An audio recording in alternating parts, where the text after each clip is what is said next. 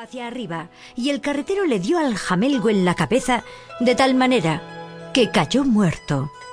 ¡Ay, ay, ay, ay, ay de mí! ¡Pobre de mí! gritó él.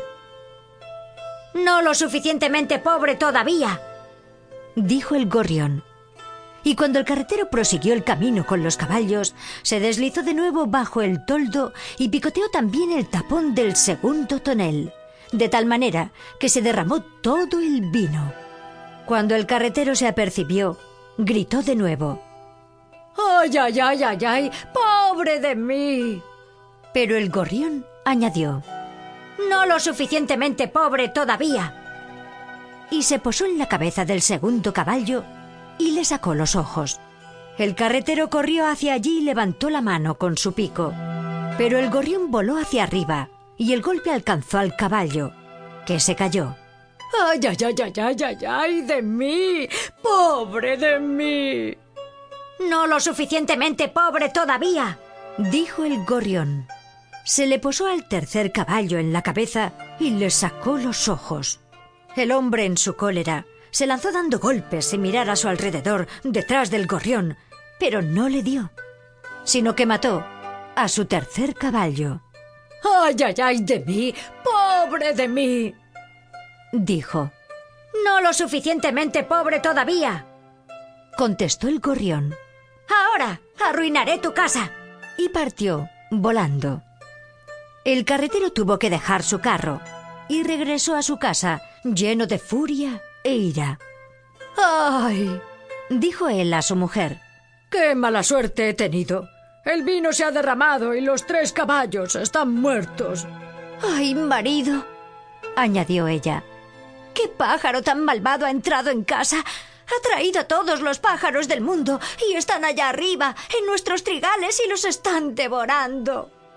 Entonces subió él a los trigales y vio miles y miles de pájaros en el campo. Habían devorado el trigo y el gorrión estaba en medio de ellos. A esto exclamó el carretero. ¡Ay de mí! ¡Pobre de mí! No lo suficientemente pobre todavía, dijo el gorrión. Carretero, esto te va a costar aún la vida. Y partió volando. Ahora que el carretero había perdido toda su hacienda, se dirigió a la habitación y se sentó detrás de la estufa de muy mal humor y encolerizado. El gorrión estaba posado fuera ante la ventana y dijo Carretero, esto te va a costar aún la vida.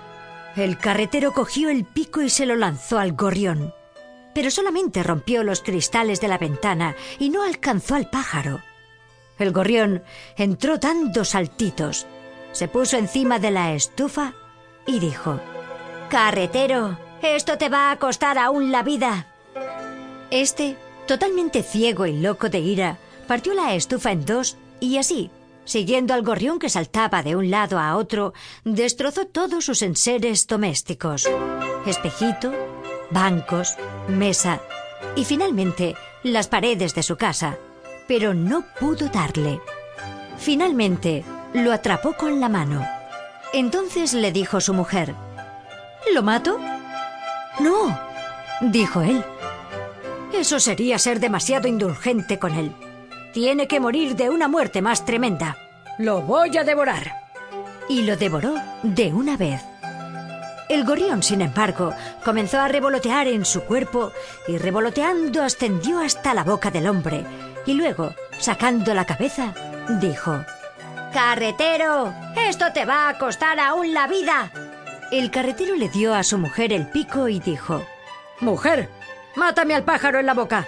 La mujer dio un golpe, pero falló y le dio al carretero precisamente en la cabeza, de tal manera que éste cayó muerto. El gorrión salió volando y se alejó. El campesinillo.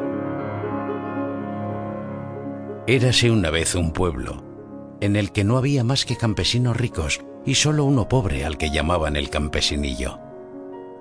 No tenía ni una vaca y menos aún dinero para comprarla. A él y a su mujer les hubiese gustado mucho tener una. Una vez